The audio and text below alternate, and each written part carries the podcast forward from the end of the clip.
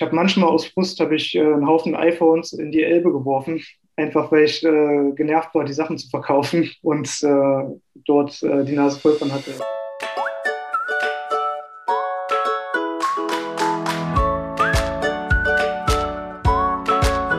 Herzlich willkommen zu Jesus und Pizza. Wieder eine neue Folge und wir sind immer noch in unserer Gebote-Staffel. Und zwar nehmen wir uns jetzt nicht das unmittelbar nächste Gebot vor, denn für alle die Leute, die letzte Woche reingehört haben, ähm, es ist uns ein Reihenfolgefehler passiert. Er ist mir passiert. Ich nehme es voll auf meine Kappe. Der Miki hat eigentlich noch versucht, es in richtige Bahnen zu leiten und ich habe gesagt, nein, jetzt kommt doch als nächstes Stehlen. Stimmt eigentlich nicht. Ich habe jetzt quasi dafür gesorgt, dass das Stehlengebot dem Ehegebot den Platz stiehlt. Aber jetzt ist es so. Jetzt haben wir es letzte Woche angekündigt, jetzt müssen wir das durchziehen. Das heißt, diese Woche ähm, äh, überspringen wir das Ehegebot, das holen wir aber nächste Woche nach.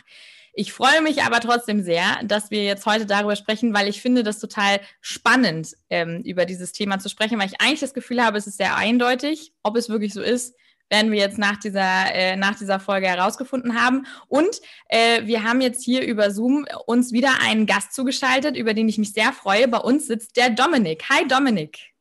Hallo, schön hier sein zu dürfen. Die Freude ist ganz auf unserer Seite. Äh, Dominik, äh, vielleicht, vielleicht frage ich dich einfach direkt mal als erstes. Der Kontakt kommt zustande durch eine, äh, über eine Freundin, ähm, die bei uns in der Redaktion sitzt. Und als wir darüber gesprochen haben, wen wir als Gast einladen könnten ähm, zu dem Gebot, du sollst nicht stehlen, hat sie dich empfohlen. Kannst du uns kurz aufklären oder beziehungsweise die Zuhörer kurz aufklären, warum sie an dich gedacht hat? Ja, ich bin Mitglied der Adventgemeinde in Magdeburg mhm. und mhm. dort ist ähm, die Mutter eurer Freundin auch Mitglied und ähm, die Leute dort kennen meine Geschichte schon, weil ich äh, schon vor ein paar Jahren einmal Mitglied in der Gemeinde war, dann rausgegangen bin und jetzt wieder kam und dort dann die Geschichte die Runde gemacht hat. Ja. Was ist es denn für eine Geschichte, die zum Thema Du sollst nicht stehlen äh, passt? Ja, ähm, wie gesagt, ich war Mitglied in der Adventgemeinde und bin dann durch äh, einige, ähm, einige Situationen, die mich dann, dann, persönlich sehr getroffen haben, das war der Tod von einem Familienmitglied und ähm, die Trennung von einer Freundin, die auch mit in der Gemeinde war, und bin ich dann aus der Gemeinde rausgegangen und dann kam so eins zum anderen. Und äh, ja, genau. Ich äh, weiß nicht, man müsste da schon ziemlich weit ausholen, um genauer darauf eingehen zu können. Aber ich äh, bin letztendlich ein Einbrecher geworden und äh, habe so mein Geld verdient in den letzten Jahren.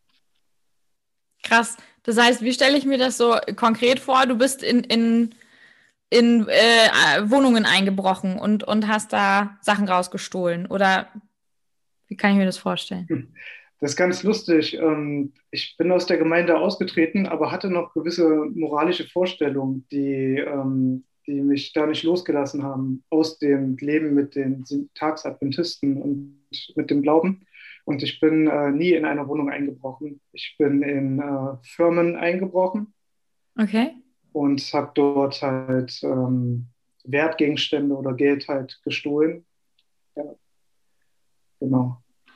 Äh, wie, wie fühlt sich sowas an? Also viele sprechen ja vom Adrenalinkick. Äh, viele äh, glorifizieren ja so einen Lebensstil. In Filmen sieht man das oft, dass Leute so einen Lifestyle haben, dass es schon ganz schön aufregend sein kann. Ähm, kannst du ein bisschen davon erzählen, also wie sich das angefühlt hat, diese Jobs zu machen? Also es ist auf jeden Fall ein sehr, sehr verrückter Lebensstil. Und ich weiß noch, ähm, meine ähm, Tante ist gestorben und äh, das war auch einer der Gründe, warum ich damit angefangen hatte. Und ich wollte Geld für die Beerdigungskosten auftreiben. 4.700 Euro waren das. Und das konnte ich mit meinem Schüler-BAföG natürlich nicht finanzieren. Und äh, zur selben Zeit bin ich auch drogenabhängig geworden und mein Dealer, der hatte verschiedene, der war auch ein Hehler und hatte halt verschiedene Leute immer dort, die ihm ähm, gestohlene Sachen verkauft haben. Und ähm, ich weiß noch bei meinem ersten Einbruch, das war total, äh, total witzig. Ich bin bestimmt zwei Monate um das Objekt rumgelaufen und habe immer versucht, dort äh, einzudringen und habe es aber nie geschafft, weil immer irgendwas Doofes dazwischen kam. Ja.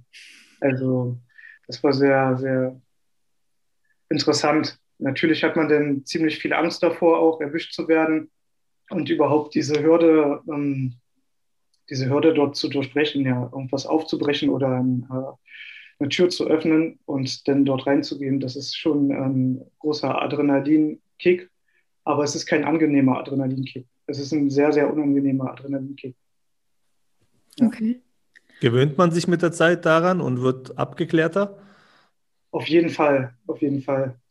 Ich ähm, habe irgendwann, ähm, nachdem ich dann diesen, diesen ersten Einbruch erfolgreich erledigt hatte, das Geld habe ich dann zusammen gehabt für die Beerdigung ähm, und äh, war dann auch noch in, in Thailand im Urlaub und kam dann wieder her und saß dann noch mit der Drogensucht dort. Und äh, da braucht man ja auch wieder Geld, um diesen Stoff zu finanzieren. Das ist eine sehr kostenspielige Sache. Hm, ich habe zu Zeiten äh, bestimmt jeden zweiten Tag 50 Euro gebraucht und das ist äh, nicht möglich, das mhm. halt äh, mit, mit, mit BAföG oder mit Hartz IV dann letztendlich zu bezahlen, ja. Und ähm, ja, dann wurden die Einbrüche halt auch häufiger und man gewöhnt sich sehr schnell dran. Es war auch teils mein Hobby, das zu tun, muss ich sagen. Das hat mir Spaß gemacht und äh, manchmal waren die, die Einbrüche auch total äh, unsinnig. Und äh, ich habe das einfach gemacht, weil es, weil es eine leichte Möglichkeit gerade war, dort reinzugehen, obwohl ich wusste, es ist jetzt nicht so viel zu holen oder man müsste erst die Sachen noch verkaufen. Ja. Krass, das heißt, am Anfang war das einfach eine eine ganz einfache Not, die du hattest, eine Geldnot, wo du eine Lösung für gesucht hast und, und äh, wo du dann auf den, auf den Diebstahl oder den Einbruch gekommen bist. Und dann hat es sich so ein bisschen verselbstständigt und, und du hast irgendwie Freude dran gefunden und, und hast dann gesagt, so, hey, ähm, keine Ahnung, das ist jetzt irgendwie ein interessanter Einbruch, das ist jetzt eine Herausforderung, der, der stelle ich mich. Oder wie kann ich mir das vorstellen? Ja, es gab eine Situation, die mich dort sehr bewegt hat. Und zwar hatte ich gar kein Geld mehr und ich war äh, sehr hungrig und bin nachts dann noch total ähm, drauf von den Stoff durch die Straßen gelaufen. Und ähm, es war im Winter, das weiß ich noch ganz genau. Und ich, die schlimmsten Gefühle, die man haben kann, das ist wirklich äh, Hunger und Kälte in Kombination. Und ähm, dann äh, bin ich zum Foodsharing-Kühlschrank gegangen. Wir haben hier in unserem Stadtteil so einen Kühlschrank, wo ähm, Studenten äh, Essen halt austauschen. Mhm. Und ich weiß noch, da bin ich hingegangen abends und ähm, da kam äh, so ein reicher Vater mit seinen Kindern in so ein äh, Elektro-E-Bike angefahren und hat sich das ganze Brot für, für den Kühlschrank dort mitgenommen, der eigentlich für die Bedürftigen war. Und ich konnte mir dann aus der, aus der Tiernahrung noch so eine angeknabberte Brezel nehmen. Und da habe ich so einen richtigen Hass auf, auf, ähm, auf ähm, reiche Menschen, sage ich mal, ähm, gehabt, beziehungsweise ähm, habe ich dort dann äh, diese, diese moralischen Vorstellungen, die haben sich dann ganz schnell geändert. Ja, wo ich vorher gesagt habe, ich breche jetzt nur ein, wo ich, wo ich wirklich was rausholen kann und wo ich weiß, der Chef ist versichert oder ähm, ich, ich komme mit dem Chef der, der Filiale nicht klar oder sowas oder der Firma, mhm. weil das waren meistens auch äh, in, in, zwei Fällen am Anfang waren das äh, Bekanntschaften von mir, die dort die Geschäfte hatten, mhm. hat sich das Blatt dann ganz schnell gewandt und äh, ja, genau.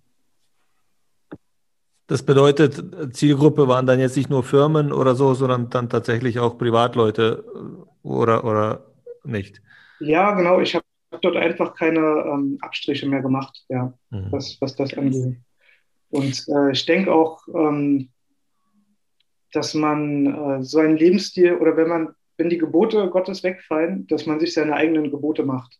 Ja? Mhm. Dass man äh, das dann einfach nicht mehr nötig hat, ja. Weil es bestraft doch keiner und man glaubt sowieso nicht dran. Mhm. Beziehungsweise will man nichts damit zu tun haben. Und äh, deswegen äh, kann ich dort einfach Leuten etwas nehmen, die mehr haben als ich, weil es mir zusteht. Mhm. Mhm. Ja. Also auf der einen Seite habe ich noch tausend Fragen zu, zu deiner Geschichte. Du hast aber jetzt gerade auch schon zwei Stichworte genannt, auf die ich auch unbedingt gerne eingehen möchte. Und zwar ähm, das, das eine, ähm, ja, vielleicht fangen wir, fangen wir mit dem mal an, weil da hast du jetzt diese, diese Situation gesagt, wo, glaube ich, jeder sauer geworden wäre, wenn er das gesehen hätte, wenn da irgendwie so ein reicher Typ da irgendwie aus dem Foodsharing-Schrank äh, das ganze Regal äh, leer räumt. Ähm, das ist tatsächlich auch eines ähm, der Aspekte gewesen, ähm, wo ich gedacht habe, so hey, gibt es Ausnahmen bei diesem, bei diesem Gebot, du sollst nicht stehlen, weil, also ich habe letzte Woche, als wir über, über du sollst nicht töten oder du sollst nicht morden gesprochen haben, ähm, hatte ich ja am Anfang schon gesagt, so, hm, ich finde irgendwie, das klingt eigentlich sehr eindeutig, das ist kurz und prägnant, verständlich, okay. Und dann haben wir dann ja aber auch schon mit der Laura besprochen, dass es da doch auch wirklich einige Unterschiede und ein, einige komplexe Themen gibt, wo man dann gar nicht mehr so eindeutig sagen kann, ähm, ob es jetzt also wie es jetzt genau gemeint ist und, und wie man es jetzt genau zu halten hat. Beim Du sollst nicht stehlen, das ist genauso kurz und prägnant. Da fiel es mir aber noch schwerer, auf Themen zu kommen, wo ich sage, naja, da ist vielleicht nicht so ganz eindeutig. Und da war dann aber so dieser, dieser Robin Hood-Gedanke, so von den Reichen zu stehlen es den, den Bedürftigen zu geben, ähm, war dann irgendwie so was, wo ich so gedacht habe, so, hm, da ist es dann noch eigentlich nicht mehr so eindeutig. Ich meine, weiß ich nicht, Miki, vielleicht kannst du uns ein bisschen erzählen zu dem, zu dem Gebot. Ist das irgendwie was, wo man, also hat das irgendwie noch früher noch mal so eine geschichtliche andere Relevanz gehabt, an die wir jetzt gerade nicht denken? Oder ähm, ist es irgendwie was, würdest du sagen, Gott hätte irgendwie so einen so Robin Hood-Gedanken, fände der gut? Oder hat da noch mal eine andere Erklärung, wo er sagt, nee, das ist nicht gut, weil? Vielleicht kannst du da ein bisschen aufklären. Naja, das, das Gebot, du sollst nicht stehlen, äh, sorgt erstmal für eine gewisse Grundordnung. Ja? Mhm. Äh, Menschen haben Besitz und der Besitz muss auf irgendeine Art und Weise geschützt werden. Und da gibt es erstmal eine ganz klare Ordnung, du darfst dir nichts von einem anderen nehmen. Mhm. Äh, nun ist, ist dieses Gebot jetzt nicht im luftleeren Raum entstanden und war das einzige Gebot, sondern das war ja eingebettet in ein System, was davon ausgeht, dass äh, Menschen auf eine vernünftige Art und Weise miteinander ausge äh, auskommen bzw. sich behandeln. Ausbeutung war verboten. Es gab Gesetze, die gesagt haben, dass wenn man Schulden gehabt hat, alle sieben Jahre zum Beispiel, die aufgehoben wurden. Äh, bei dem Mordthema letzte Woche haben wir darüber gesprochen, es gab City of Refuge. Das heißt, du konntest dann, wenn du einen Fehler gemacht hast, zufällig was getan hast. Das heißt, es gab ein, ein ausgeklügeltes System, das dafür gesorgt hat, dass alle Menschen eine Grundsicherung haben, dass alle Menschen vernünftig miteinander umgehen.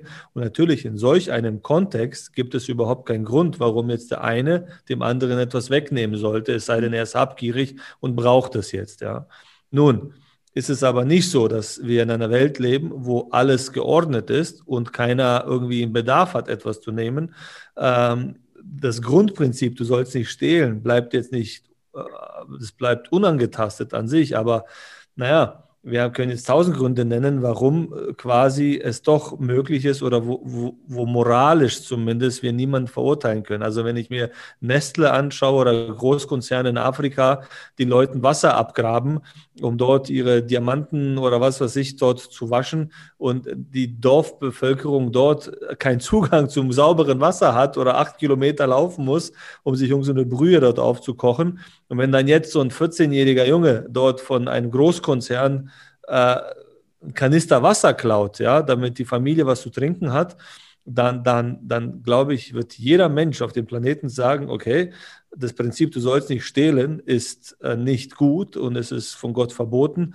Äh, aber wir müssen jetzt mal anfangen, das Stehlen neu zu definieren. Also ist mhm. das Stehlen oder ist es einfach nur sich sein Recht wieder zurückholen? Wenn ich mhm. natürlich dann aber zum Mediamarkt gehe und nachts einsteige, um mir dort einen 65 Zoll LCD-Fernseher zu holen, weil 55 Zoll einfach nicht mehr funktionieren bei mir zu Hause, na, dann wissen wir, dass das eine andere äh, Kategorie ist. Also ich will es gar nicht aufweichen, nur das muss man halt im Kontext sehen. Du sollst nicht stehlen, ist, ist, ist ein Grundgesetz. Ähm, aber du sollst nicht ausbeuten, ist auch ein Grundgesetz, ja. Und wenn die beiden aufeinanderstoßen, dann, dann wird es kompliziert. Mhm, mhm. Also ein bisschen die Frage, wer hat da eigentlich zuerst geklaut, jetzt im Falle von so einem Großkonzern und. Naja, ich habe bei, bei, im Internet irgendwo neulich gesehen, da hat eine, äh, eine Frau hat ein, ein Fahrrad gesehen, äh, bei Ebay, glaube ich, das ihr gestohlen wurde. Ja, äh, und dann ist sie zu diesem Treffen gegangen, wollte das abkaufen, diesen Typen, hat natürlich Fake gemacht und hat ihn gefragt, ob äh, sie mal eine Probefahrt machen kann um den Block.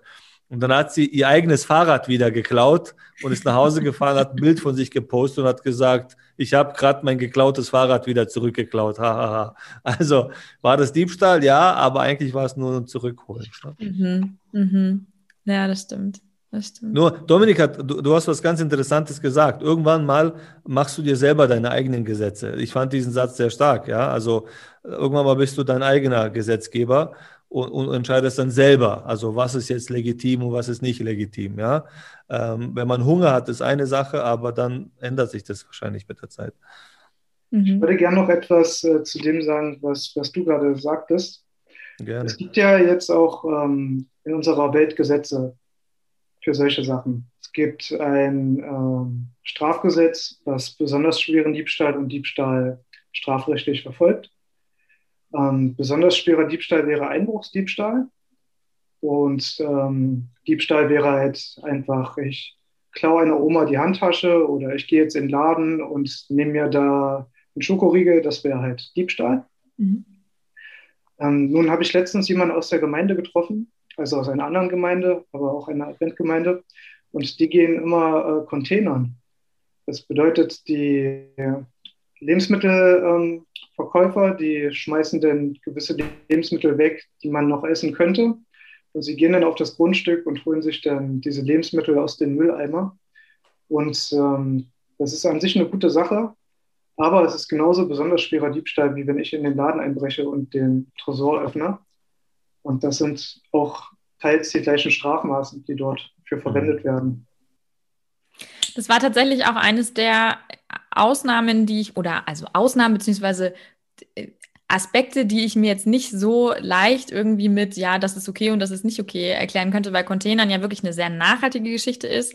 Die Leute machen das nicht, weil sie die, äh, die Supermärkte beklauen wollen, sondern es ist ja faktisch etwas, was im Müll gelandet ist, aber weil das der, der Container eben bei denen auf dem Grundstück steht und der Müll in dem Moment noch denen gehört, ist es eben trotzdem ein Diebstahl. Ich habe da übrigens, weil mich das interessiert hat, habe ich mal äh, nachgeforscht und ähm, genauso wie du es gerade unterteilt hast, äh, wenn es jetzt einfach nur um den Diebstahl zum Beispiel der Handtasche oder ähnliches geht, ähm, da steht in unserem Strafgesetzbuch Paragraph 242 Absatz 1 ähm, dass äh, es da eben bis zu fünf Jahren äh, Freiheitsstrafe oder einer Geldstrafe kommen kann. Und beim Wohnungseinbruch, ähm, was du gesagt hattest, kann man eben mit bis zu zehn Jahren rechnen. Steht mhm. Paragraph 244, falls das jemand nachlesen möchte. Ähm, das heißt aber eben, also man, man bricht ein, man klaut Müll und im schlimmsten Fall könnte es sein, dass man irgendwie zehn Jahre dafür in den Knast wandert. Das ist natürlich jetzt was, irgendwie, wo man dann schon sagen kann, so Moment mal, das ist ja jetzt irgendwie, also das, das klingt doch jetzt irgendwie erstmal nicht so christlich, weil das doch eigentlich total der viel christlichere Gedanke ist, wenn man jetzt sagt, man, man ähm, verwertet äh, das, das äh, Lebensmittel ähm, noch klug weiter und, und macht, damit, macht damit etwas Gutes. Miki, wenn jetzt jemand zu dir kommen würde, sagen wir mal ein, ein Teenager, der ein, der einen Rat von einem äh, äh, reifen erwachsenen Pastor braucht und sagt, hey, ich gehe Containern. Was, was würdest du dem raten? Würdest du dem sagen, ja, ist eine tolle Sache, mach das? Oder würd, würdest du sagen, lass dich bloß nicht erwischen? Oder würdest du sagen, nee, auf keinen Fall? Ich würde ihn höchstwahrscheinlich zu unserer Diakonie schicken, die ein bisschen Geld in der Kasse hat und sagen, okay, wenn du Probleme hast mit, mit äh, Essen und, und du brauchst etwas, dann werden wir dafür. Ja, äh, aber. Ich würde immer eine mhm. legale Möglichkeit suchen, äh, das zu umgehen, auf jeden Fall. Aber es gibt, also ich habe zum Beispiel auch in meiner, in meiner Uni-Zeit hatte ich auch ein paar Kommilitonen, die haben das nicht aus Geldsorgen gemacht, die haben das aus, aus einer politischen Überzeugung heraus gemacht und haben gesagt, hier wird Zeug weggeschmissen, das finden wir nicht gut, deshalb machen wir das. Also ich habe den ähm, meinen adventistischen Freunden erklärt, dass es auch besonders schwerer Diebstahl ist und auch die Sicht der Lebensmittelverkäufer geschildert. Mhm. Manchmal werden Lebensmittel vom Hersteller auch zurückgerufen, weil sie Giftstoffe oder äh, einfach schädliche Inhalte in den Lebensmitteln gefunden haben, wie Glassplitter oder solche Sachen. Die Lebensmittel werden dann weggeschmissen und der Lebensmittelverkäufer steht noch in der Verantwortung. Wenn jetzt ein Container aufgemacht wird oder er würde die Sachen einfach frei rausgeben, steht er in der Verantwortung, wenn sich die Leute dort verletzen oder sich eine Pilzinfektion zufügen oder irgendetwas. Ja. Und man kann es auch einfach mit der Bibel begründen, du darfst nicht stehlen. Das ist, ja. ja, das stimmt. Das stimmt. Ich glaube, das ist immer gefährlich, äh, wenn man das Gesetz in die eigene Hand nimmt, ja, mhm. äh, und sagt, es gibt ein, ein Gesetz, was, was, auf das wir uns geeinigt haben, aber ich denke, dass das in meinem Fall jetzt nicht gilt, weil meine Vorstellung von der Welt eine bessere ist als das, was gerade in diesem Gesetz verankert ist. Das mag tatsächlich in dem Fall so sein. Und es mag tatsächlich so sein, dass dass Containern eine nachhaltige Geschichte ist und, und irgendwie äh, weniger Produktionskosten und so weiter. Aber das ist ein gefährliches Spiel, weil wir dann im Grunde genommen dann bei jedem Gesetz, was nicht extrem eindeutig ist, ja, genau dieses Prinzip anwenden können und sagen können, na, in meinem Fall, ich interpretiere, interpretiere mhm. das jetzt erstmal so für mich so, dann werde ich das ändern und so. Und, und dann, dann ich, ich glaube, äh, kann eine Gesellschaft auf lange Sicht dann nicht existieren. Gesetze werden immer ungenügend sein. Gesetze werden, glaube ich, immer an den Rändern abschneiden beziehungsweise Menschen unzufrieden lassen, weil sie sich nicht immer hundertprozentig auf alles anwenden lassen. Aber im Großen und Ganzen haben sie schon einen großen Sinn. Äh, und gerade bei Diebstahl könnten wir dann, äh, wir können bei allem anfangen dann gerade, ja. Mhm. Also wir könnten lügen, äh, wenn ich eine Autoversicherung abschließe, kann ich lügen, wie viele Kilometer da drauf sind. Bei der Steuererklärung kann ich lügen, ob ich so und so viel gemacht habe und werde dann eine 25 Euro 80 mehr am Ende rausbekommen. Also es gibt so viele Möglichkeiten, mhm. wo der Mensch quasi stehlen kann, indirekt jetzt, nicht einbrechen, aber stehlen kann. Die Frage ist, ähm, und, und, und sich selbst quasi zur moralischen Instanz machen und sagen, okay, in diesem Fall äh, ist es okay so. Schwarzarbeit zum Beispiel, äh, keine Steuern zahlen, ist auch Diebstahl. Letztendlich wollte ich extrem gut damit klarkommen und sagen, naja, in meinem Fall ist es okay, wenn ich das so und so mache. Okay, Schwierig. verstanden. Ich würde gerne nochmal auf, auf deine Geschichte zurückkommen, Dominik. Ähm, ich habe mir eine Statistik rausgesucht, äh, die mich sehr schockiert hat tatsächlich. Denn die Aufklärungsquote bei Wohnungseinbruchsdiebstählen in Deutschland lag 2019 bei, Miki, rate mal, was glaubst du, wie viel, wie viel Prozent der Wohnungseinbrüche werden aufgeklärt? 37 Prozent. Nee, 17. 17, wow. 17. Okay. So, führt mich natürlich direkt zu der Frage. Und in Kombination damit ähm, habe ich ein paar Artikel gelesen und äh, es gibt auch de, de, eine, eine Doku im ZDF, man kann mit Diebstählen offensichtlich sehr, sehr reich werden, vor allem wenn man sich jetzt eben diese Aufklärungsrate an, äh, anschaut. Und ähm, das soll jetzt überhaupt gar keine Ermutigung sein, aber äh, da, da hat man ja schon das Gefühl so, okay, also das, das Geschäft scheint sich, scheint sich zu lohnen. Dominik, wie war das bei dir? Du hast das eine Zeit lang gemacht, du hast ja auch gesagt, so hey, die, die Hemmung beim ersten Diebstahl war unheimlich groß, du hast zwei Monate gebraucht, bis dann äh, bis du den ersten Diebstahl gemacht hast, aber dann äh, hast du dir ja im Prinzip dann dein Leben damit, damit finanziert. Ähm, wie, also bist du irgendwann erwischt worden äh, oder, oder hast du irgendwann, also ja, wie, wie ist das gewesen? Das waren jetzt, glaube ich, mehrere Fragen, aber such dir eine aus und fang an. ja, es lohnt sich letztendlich nicht. Es lohnt sich wirklich nicht. Es kann sich lohnen, wenn man sich gut anstellt, aber letztendlich denke ich doch, dass Gott es am Ende wenigstens des Lebens nicht zulassen wird mhm. ähm, dass so eine Sache nicht ungestraft bleibt. Ja. Ich hatte ähm, teilweise sehr viel Geld gehabt und habe es in relativ kurzer Zeit verdient. Ich habe an einem Abend manchmal 3000 Euro gemacht mit zehn Minuten Arbeit. Ja. Und ähm, man muss sich natürlich erstmal ähm, informieren. Ich hatte einen Freund, der ist äh, im Schlüsseldienst und dort habe ich dann. Ähm, Komm, Entschuldigung, wie kommt so eine Freundschaft zustande? Ein Einbrecher und ein Schlüsseldienst. Naja, ich bin in, ich bin in sein Geschäft gegangen und habe mit ihm erzählt, habe mich mit ihm angefreundet und habe ihn dann gefragt, äh, ob er mir einige Werkzeuge geben könnte und ähm, habe ihn auch zu, zu um, technischen Sachen Fragen gestellt. Ach, krass. Man muss sich schon, bevor man sowas macht, informieren. Ja.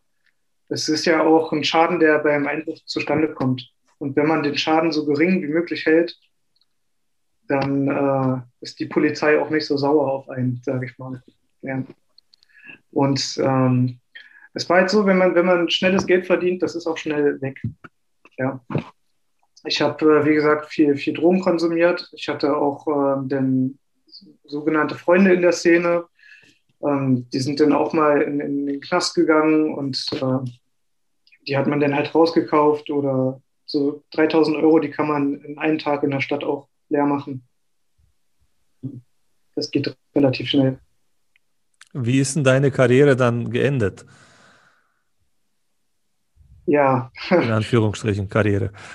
Hm, das ist eine ähm, gute Frage. Ich habe das Ganze zweieinhalb Jahre ungefähr gemacht. Ich habe am Anfang, als ich aus der Gemeinde ausgetreten bin, hatte ich noch christliche Bücher zu Hause gehabt. Und ich habe gesagt, ich will mit Gott nichts mehr zu tun haben. Ich will auch mit Satan nichts zu tun haben. Ich will einfach nur noch mein Ding machen. Und ähm, die Bücher, die habe ich nach den ersten Diebstählen noch nicht weggeräumt. Und äh, wenn ich dort meine, meine Bibel gesehen habe oder ähm, irgendwelche anderen Bücher von E.G. White, dann habe ich ein sehr schlechtes Gewissen bekommen. Also habe ich die Bücher genommen und habe die ähm, in einer christlichen Gemeinde in unserer Straße, habe ich die vor, vor der Tür gestellt und ähm, ja, wollte mit Gott gar nichts mehr zu, zu tun haben. Ja, nun nach diesen zweieinhalb Jahren äh, schweren Einbruchsserien, das war auch die größte Einbruchsserie, die hier in Sachsen-Anhalt gemacht worden ist. Und ähm, da kam es halt vor, dass ich auch manchmal fünf Einbrüche in der Nacht gemacht habe. Und äh, das ist halt natürlich ein sehr großer Schaden, der dann halt dort auch entsteht. Teils war es sogar ein Milliardenschaden, der entstanden ist bei einer Sache. Und, ähm, Aber ein Sachschaden dann, der entstanden ist, oder weil du so viel geklaut hast? Nee, es war ein Sachschaden. In dem Fall war es ein Sachschaden. Und ähm, dann kommt die Polizei ja auch irgendwann auf äh, die Schliche. Wenn man zu einem Hehler geht zum Beispiel, der wird überwacht, die Telefone werden abgehört und die Polizei hat dann immer Zugriff auf Verbrecher, die dort diesen Hehler aufsuchen. Teilweise arbeiten die auch so ein bisschen inkognito mit der Polizei zusammen. Damit sie halt keine Strafe kassieren, werden dann halt Diebe oder Drogendealer verraten oder Kunden verraten, die auch andere krumme Geschäfte noch machen. Und irgendwann wird man dann Tag für Tag observiert. Und dann wird man auch mal verfolgt, den kompletten Tag lang, ohne es zu wissen. Und dann wird man auch mal erwischt bei solchen Diebstählen. Das ist mir dreimal passiert insgesamt, dass ich erwischt worden bin. Und äh, dann kam es langsam zum Prozess, der vor der Tür stand. Hey, aber krass, das heißt, es war jetzt gar nicht so, dass du irgendwie einmal erwischt, erwischt wurdest und dann war alles vorbei, sondern du wurdest einmal erwischt und also war, war dann der Diebstahl nicht so schlimm oder haben sie dich nicht in flagranti genug erwischt, dass es dann ein zweites und ein drittes Mal überhaupt geben konnte? Oder wie kam das? Ähm, ja, das sieht so aus, ähm, wenn man erwischt wird bei einem Diebstahl oder bei, bei so einer Sache, wo man, wo die Beweislage sehr erdrückend ist eigentlich. Ja, wenn man direkt im Gebäude erwischt wird oder dann beim Verlassen des Gebäudes mit, mit den geklauten Sachen oder mit Werkzeug noch dazu, ja, dann wird man erstmal mit aufs Revier genommen und dann kommt man in eine Urhaftzelle für zwölf Stunden. Ja. Und dann muss der Staatsanwalt entscheiden, ob er dich denn in den Knast äh, einfahren lässt oder ob die Beweise noch nicht reichen und du erstmal wieder auf freien Fuß gelassen wirst. Meist ist es so, dass die Beweise nicht reichen, beziehungsweise habe ich noch nie vorher irgendetwas Kriminelles in meinem Leben getan. Ich hatte noch nie mir irgendwas zu Schaden kommen lassen. Okay. Und da ist sowieso erstmal von einer Bewährungsstrafe auszugehen in den meisten Fällen. Und dann hast du aber nach dem ersten Mal hat sich offensichtlich aber eben nicht genug beeindruckt dann, also weil ich, ich weiß nicht, ich kann mir vorstellen, dass, dass bei vielen anderen der Schrecken dann so tief sitzt, wenn man einmal erwischt wird, dass, dass man dann auch geläutert genug ist, vielleicht? Oder würdest du sagen, also hat dich schon beeindruckt, aber, aber ähm, du, du warst auf der anderen Seite irgendwie zu erfolgreich oder, oder das, das Geld müsste her. Wie, wie kam es, dass du dann, also dass du dann weitergemacht hast? der Schreck, der sitzt dann natürlich sehr tief. So, mhm. Das Adrenalin, das schießt in die Höhe, das Herz klopft, wenn man erwischt wird. Und man versucht vor allem noch zu fliehen. Und äh, ich weiß noch einmal, da war ich in einem Gebäudekomplex und die ganze Straße wurde observiert, schon mit 15 Polizisten, mhm. weil die wussten, dass ich und mein Komplize dort äh, einsteigen wollten, weil wir das äh, abgesprochen haben, aber unsere Telefone nicht weit genug weggelegt haben dabei. Und ähm, er hat unten Spiegel gestanden und ich habe dann äh, die Tür geöffnet und dann hörte ich nur unten, wie, ähm, wie die Tür aufgebrochen wird und ein Beamter schrie auf dem Boden Polizei. Und ich bin äh, noch eine Etage höher gelaufen in dem Gebäude und habe einfach die Türklinke in der nächsten Tür runtergedrückt und bin durchgekommen. Die Tür war offen und äh, da war eine Baustelle. Und ich bin dann durch die Baustelle durch in den nächsten Eingang geflüchtet und saß dann dort im, im, im Flur und habe nur gehört, wie sie Tür nach Tür aufgetreten haben, immer mit dem Ruf auf den Boden Polizei. Oh, und das war sehr, sehr unangenehm. Ich bin dann aus dem Gebäude rausgekommen Okay. Und mir hat gleich ein, mir hat gleich ein Beamter die, die Tür geöffnet und mich in ein Verspräch. Er wollte ja erstmal meinen Personalausweis haben, den habe ich dann gegeben und dann hat er mich halt in ein Gespräch ähm, verwickelt, dass hier doch ein Diebstahl oder ein Einbruch äh, stattfindet und dass ich jemand aussehe, der daran beteiligt war. Und, und du echt? Was für Zufall! Ich habe ihm erklärt, dass meine Freundin mich gerade in der Tiefgarage abgesetzt hat und ich hier in die Spielothek will mit meinen letzten sechs Euro, die ich da noch im Portemonnaie hatte. Und äh, dass hier sehr viele Leute schwarz gekleidet sind. Und äh, da liefen gerade zwei schwarz gekleidete Jungs auf der anderen Seite der Straße vorbei. Und dann habe ich gesagt, die sehen doch auch wie eure Verdächtigen aus. Ja. und äh, die haben mich tatsächlich gehen lassen. Und äh, ein Polizist, der war aber dort, der hat schon bei mir eine Hausdurchsuchung gemacht. Und ähm, den konnte ich aber auch so eine Story aufquatschen, dass äh, sie so ein bisschen abgelenkt waren von mir. Und äh, der meinte dann wohl zu seinen anderen Beamten, dass sie verrückt seien, mich gehen zu lassen. Und dann haben sie mich nochmal eingefangen unterwegs, haben mich ins Auto gesetzt und ähm, der ähm, Kriminalkommissar, der wollte mich unbedingt ins Gefängnis bringen. Er hat es mir auch gesagt, dass er mich richtig hasst und mich ins Gefängnis bringen, äh, stecken möchte, jetzt die Nacht noch. Und das hat nicht geklappt. Der hat dann den Staatsanwalt angerufen, während ich auf der Wache war. Und ähm, seine Kollegen, die waren alle schon total fertig, weil die äh, zehn Überstunden dort schon gemacht haben und so viel schreiben mussten. Ich glaube, als Polizist hat man es auch nicht sehr leicht. Und äh, dann haben sie den Staatsanwalt angerufen und der hat dann gefragt, wie die Beweislage aussieht. Und da meinte der Kripo-Kommissar, daran arbeiten wir noch. Und da hat der Staatsanwalt einfach aufgelegt, ohne was zu sagen. Und äh, die mussten mich wieder freilassen, ja. Was? Der Seite. Mhm. Ja. Okay, und dann hast du ähm, dir ein paar Tage die Wunden geleckt und dann hast du gesagt, okay, jetzt geht's weiter und wurdest dann aber leider wieder erwischt. Es gab dann ein Problem, dass bei mir eine Wohnungsdurchsuchung stattfand. Und okay. ich wusste ganz genau, jetzt haben die mich auf den Kicker. Bei mir sind auch die Nachbarn ausgezogen und Polizisten sind in die Wohnung eingezogen. Und ich wusste, ich werde jetzt richtig stark observiert. Und ich kann mein Telefon irgendwo mehr mit hinnehmen. Ich kann keine Sachen mehr zu Hause lagern, was man sowieso eigentlich nicht macht. Und das Problem ist aber, wenn man jetzt in ein Objekt einbricht und man hat jetzt nicht gerade Geld dort, ich weiß noch, äh, es gibt auch Einbrüche, da kann man dann Werkzeuge oder ähm, Telefone oder Laptops oder irgendwelche Sachen klauen, die man dann verkauft. Die musste man aber erstmal über Nacht irgendwo unterstellen, zu anderen Junkies. Und die bedienen sich dann natürlich auch oder ähm, machen dann Beweisfotos in der Presse ein. Und solche Sachen passieren dann. Ja, das äh, hat sich manchmal dann nicht gelohnt. Ich habe manchmal aus Frust habe ich äh, einen Haufen iPhones in die Elbe geworfen, einfach weil ich äh, genervt war, die Sachen zu verkaufen und äh, dort äh, die Nase voll von hatte. Ja. Krass. Und es ist ja es ist Beweismaterial immer noch, was man mit sich mitschleppt. Würdest du sagen, ich meine, du bist jetzt äh, clean, würde ich sagen, oder, oder in Bezug auf, auf Diebstahl, das machst du jetzt nicht mehr. Ähm, mhm. Würdest du sagen, das war jetzt äh, ein Ergebnis einer Erkenntnis, die du für dich gewonnen hast? Oder sagst du, naja, erstens war das einfach nur der Stress zu groß und der Druck, den du erlebt hast, der dich dazu gezwungen hat, dort auszusteigen? Ich meine, es gibt ja viele Leute, die nicht so äh, die Kurve kriegen und, und, und diese Einsicht haben und die auf einmal beim Podcast sind, bei einem christlichen und über das Thema, du sollst nicht stehlen reden. Also mhm. was war bei dir der Knackpunkt, wo du gesagt hast, diesen Lifestyle will ich nicht mehr leben? Mhm. Ja, ähm, ich wurde von einigen meiner Komplizen bei der Polizei verraten.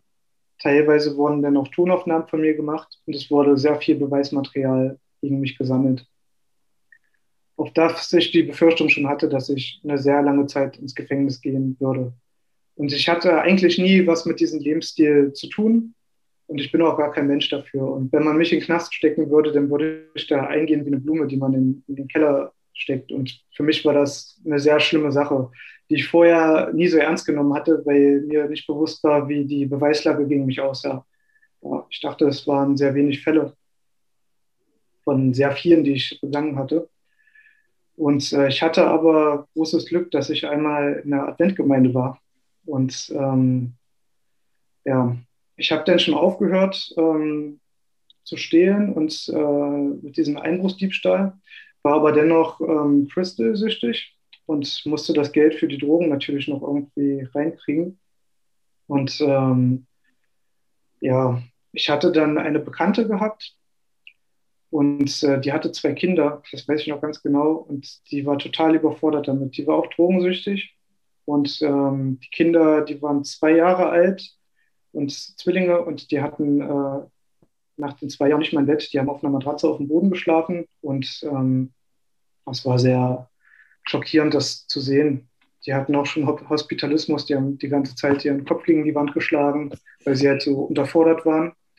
Und ich habe mit äh, der Frau, habe ich, das habe ich nie mit jemandem aus der Szene gemacht. Da habe ich eines Abends über meinen ehemaligen Glauben gesprochen und habe ihr den kompletten Erlösungsplan erklärt. Und äh, das war ein sehr schönes Gespräch. Sie hat dort die ganze Abend zugehört. Und ähm, am nächsten Tag war ich bei ihr. Und äh, da hat sie ähm, mir mit ähm, satanischen Handzeichen die Tür geöffnet. Und äh, bei ihr in der Küche lief immer ähm, das Radio. Und da hat sie ihren Finger vor die Hand gemacht und hat das Radio laut gestellt. Das lief leise im Hintergrund. Und der Radiosprecher sagte ähm, sowas wie, und sie saßen den ganzen Abend zusammen und haben über Gott erzählt. Und das war für mich sehr unwahrscheinlich, dass das einfach so jetzt passiert. Und die Kinder, die hatten immer ähm, so ein Schafspielzeug gehabt und das haben sie mir gegeben. Und äh, ja, die Frau, die war, die war geistig schon sehr gestört durch den jahrelangen Konsum. Ähm, zeichnen sich dann halt psychische und geistige Schädigungen im Gehirn ab, dass man dann bestimmte Erkrankungen bekommt. Und ähm, Gott hat dort in dem Moment zu mir gesprochen und als ich dann nach Hause gefahren bin, an der Gemeinde vorbei, die ich sonst auch immer gemieden hatte auf meinen Wegen, dass ich unbedingt wieder in die Gemeinde gehen soll und dass es meine allerletzte Chance ist oder ich werde halt in dieser Szene sterben. Und äh, meine Gerichtsverhandlung, die lief dann an und ich habe mich dann bemüht, wieder zur Gemeinde zu gehen. War dann in einer Jugendstunde, in so einem, ja, in einer Jugendstunde halt, in, in einem Kreis und dachte mir, Mensch, die ganzen Gesichter und die machen immer noch das Gleiche, was sie vorher gemacht haben. Und es waren auch einige Leute, die haben die Gemeinde schon verlassen. Das hat mich äh, sehr traurig gemacht, dass ich die dann nicht gesehen habe. Die sind nach Süddeutschland gezogen. Und ähm, ich habe dann dort für mich beten lassen. Ich habe gesagt, wie es aussieht mit mir. Ich habe äh, dann gefragt, ob, ob sie für mich beten können, weil ich jetzt eine Gerichtsverhandlung habe und wahrscheinlich für sehr lange Zeit ins Gefängnis gehen muss. Ja. Und dann gingen die Verhandlungen los nach einer Woche. Und äh, die Beweislage war sehr erdrückend. Aber sie konnten nicht alle ähm, Sachen, die sie gegen mich gesammelt haben, vor, Gesicht, vor Gericht ähm, erbringen, weil die Methoden, wie die Beweise erlangt wurden, sind nicht vor Gericht geltend waren. Und so wurde ich für sechs Sachen verurteilt die ich äh, gestanden habe. Ich habe das zugegeben, was ich gemacht habe, wie ich das gemacht habe und habe dann eine Strafe von 1,4 Monate auf zwei Jahre Bewährung bekommen. was sehr, sehr unwahrscheinlich war. Und krass, ja. Das war sehr krass, ja. Ich habe fest damit gerechnet, dass ich ins Gefängnis muss für, für eine lange Zeit. Ja, Wahnsinn. Und dann hast du aber danach, das war dann wirklich, dann, dann war die Geschichte beendet und, und danach hast du nie wieder geklaut und, und hast das dann hinter dir gelassen? Oder weiß ich nicht, gibt es da irgendwie auch sowas, wo man sagt, so, naja, gab es dann schon irgendwie so ein, zwei und dann habe ich es aber, dann war es aber vorbei? Es war sehr schwer, anfangs für mich mit den äh, Einbrüchen aufzuhören, weil mhm. daraus bestand mein komplettes Leben. Ich bin, wenn ich morgens aufgestanden bin, ist das allererste, was ich gemacht habe, dass ich in ein Geschäft rein bin, habe mir Alkohol geklaut, ein paar Kippen, dann habe ich mir äh, Drogen reingezogen, bin in den Baumarkt gegangen, habe mir ein paar Werkzeuge geklaut, bin zu einem Hehler gegangen, habe die da verkauft. Und äh, abends ich dann, äh, bin ich nochmal im Baumarkt, habe mir dann nochmal Werkzeuge geklaut, die ich dann brauchte für einen Einbruch. Und habe dann so unterwegs, während ich äh, den Tag unterwegs war in den verschiedenen Stadtteilen, habe ich dann geschaut, wo ich gut reinkäme und wo es was zu holen gäbe. Und habe dann abends oder am Sonntag die Einbrüche dann gemacht oder am Samstag. Und äh, das ist dann schwer, wenn dieses ganze Leben dann auf einmal wegfällt und man darf nichts mehr machen. Und äh, diese Umstellung, die war wirklich, wirklich sehr schwer. Mhm. Auch war die, ähm, die, die Sache mit den Drogen beendet. Ich habe gesagt, wenn ich in die Gemeinde gehe, dann werde ich kein Crystal mehr konsumieren. Und mit der Droge verhält es sich so, dass man, äh, wenn man sie konsumiert oder Amphetamine im Allgemeinen, dass man sehr leistungsstark ist. Man ist wach über Tage, manchmal über acht Tage, ohne zu schlafen, ohne zu essen, ohne zu trinken. Ja, trinken muss man schon ein bisschen, aber das äh, schafft man dann auch in der Zeit. Und ähm, dann sind diese acht Tage vorbei und dann schläft man eine halbe Stunde und dann geht es wieder los und ist sechs Tage wach. Und man muss diese ganze Zeit, in der so viele Sachen passieren, in der Einbrüche passieren, in der Partys passieren, in denen, äh, in denen man gefangen wird von der Polizei und solche Sachen, äh, das muss man alles in dieser halben Stunde Schlafzeit verarbeiten. Und das klappt natürlich nicht. Und mhm. wenn man aufhört damit, dann hat man noch lange was davon, von dem, was man dort gemacht hat. Man kommt abends nicht in Schlaf, weil man ständig diese Sachen nochmal durchlebt, die man getan hat. Und ja, damit hatte ich dann schon zu kämpfen.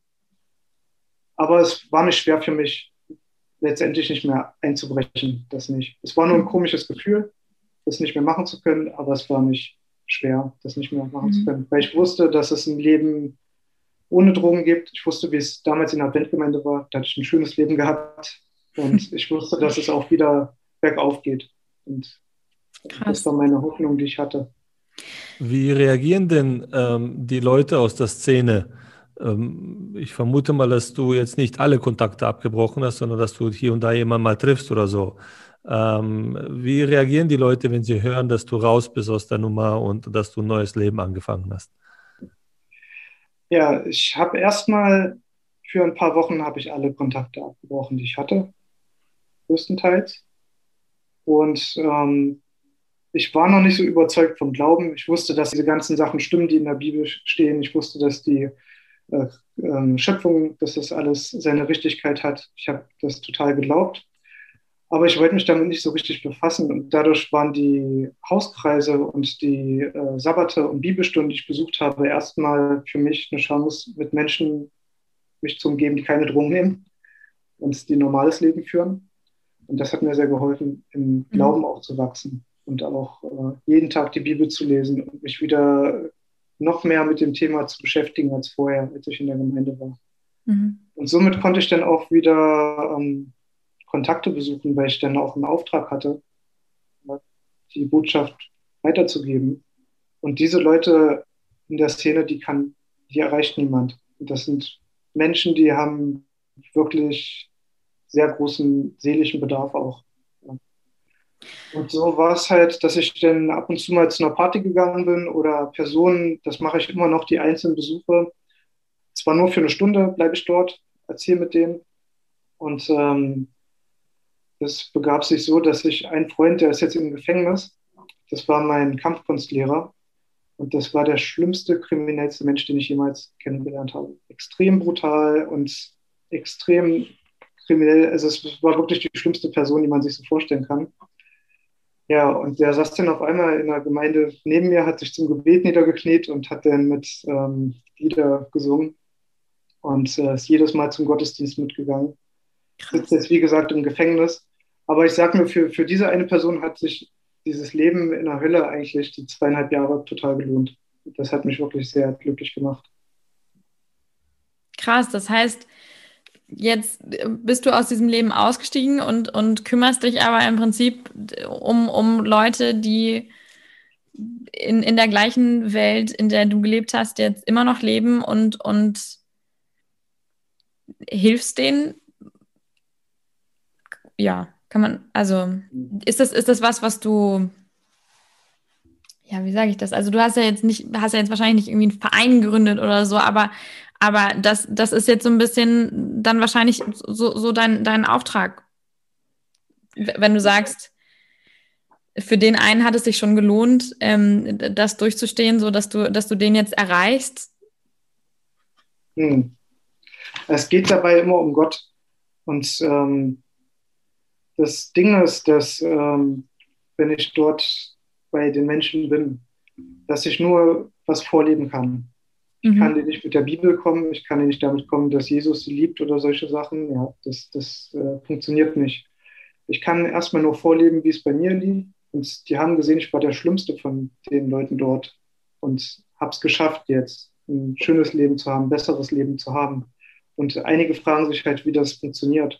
Ich hatte auch einen, ähm, äh, das war auch ein Einbrecher und ein Meth-Süchtiger, äh, den habe ich auf der Straße getroffen. Der hat mir erzählt, dass er obdachlos war. Den habe ich mit äh, zu mir nach Hause genommen, habe ihn bei mir wohnen lassen. Und ich hatte dann meine Aufnahme in die Gemeinde. Ich wurde, damals wurde ich getauft von einem charismatischen Prediger in der Elbe, weil ich nicht die Bibelstunde in der Adventgemeinde machen wollte. Ich war nie vollwertiges Mitglied in der Gemeinde und ähm, wurde dann aber aufgenommen in die Gemeinde. Und da hat mein obdachloser Freund gesagt, du Dominik, weißt du was, ich glaube zwar da nicht dran, auch wenn du hier vom Essen betest und sowas, aber ähm, ich mag dich und das scheint dir was zu bedeuten. Ich komme jetzt einfach mit zu der Aufnahmeveranstaltung. Cool. Und äh, da haben ihn natürlich die Geschwister auch angesprochen und er ist dann auch regelmäßig zu den Hauskreisen erschienen, zu den Gottesdienstveranstaltungen erschienen, hat neue Leute kennengelernt, die wirkliches Interesse an ihn haben.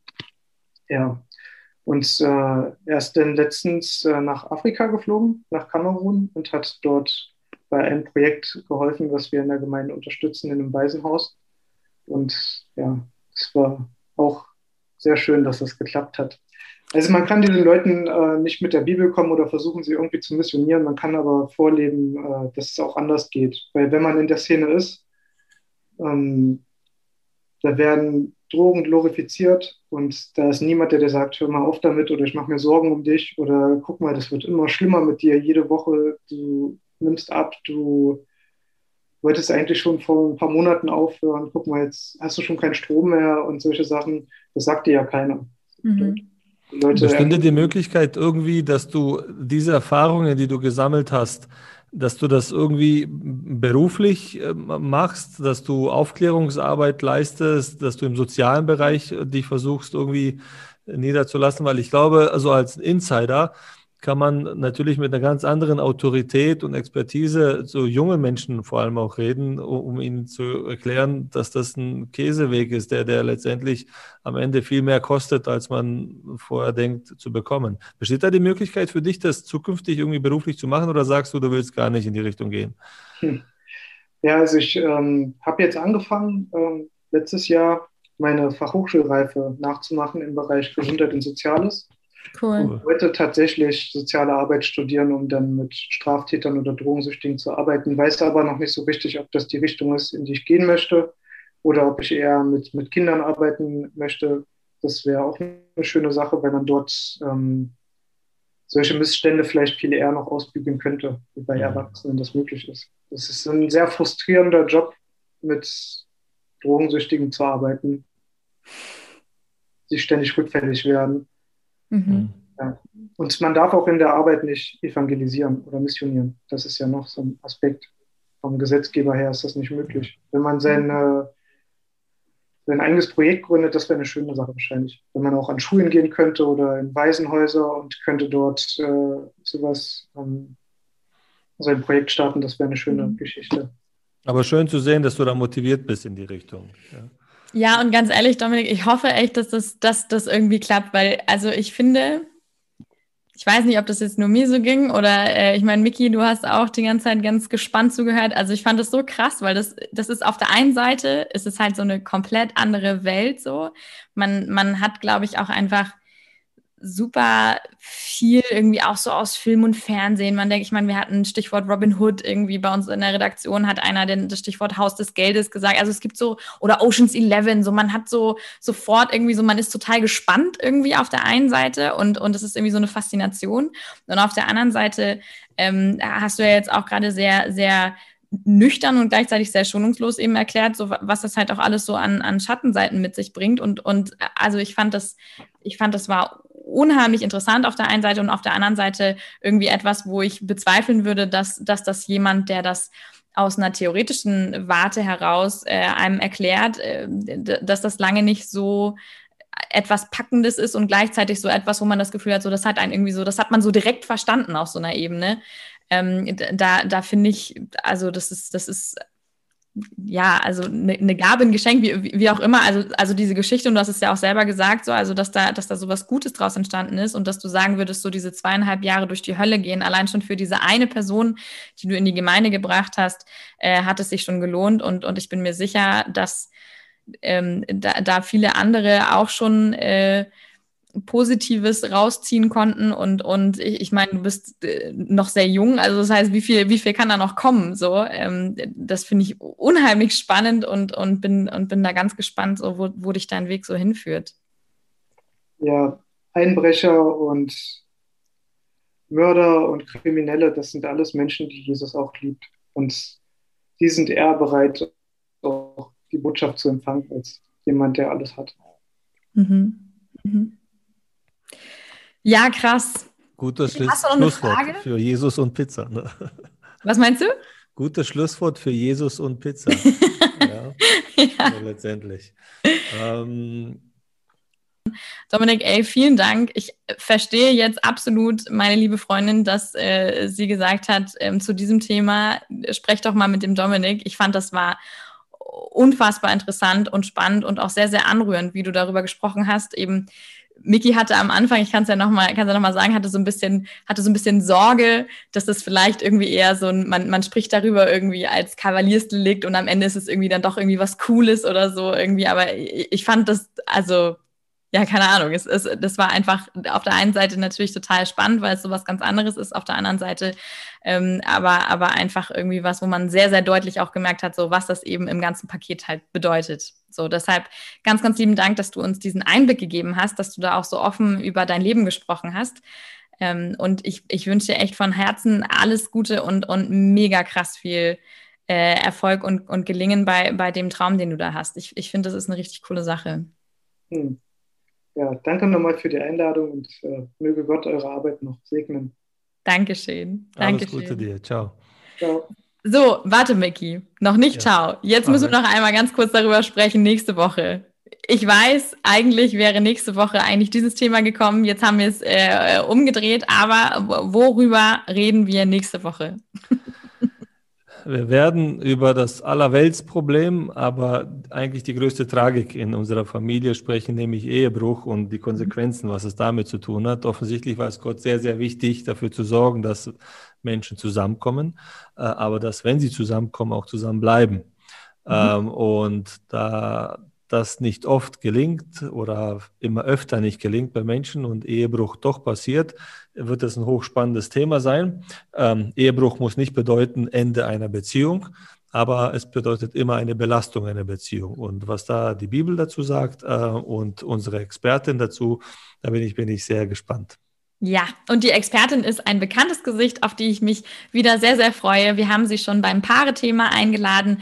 Ähm, es geht um die Bettina, äh, unsere Paar- und Familientherapeutin unseres Vertrauens. Und wir werden nächste Woche mit ihr darüber sprechen. Und ich bin schon sehr, sehr gespannt. Das heißt, äh, es bleibt uns nichts anderes übrig, als euch noch eine schöne Woche zu wünschen. Und wir hoffen, dass ihr nächste Woche wieder mit dabei seid. Ciao!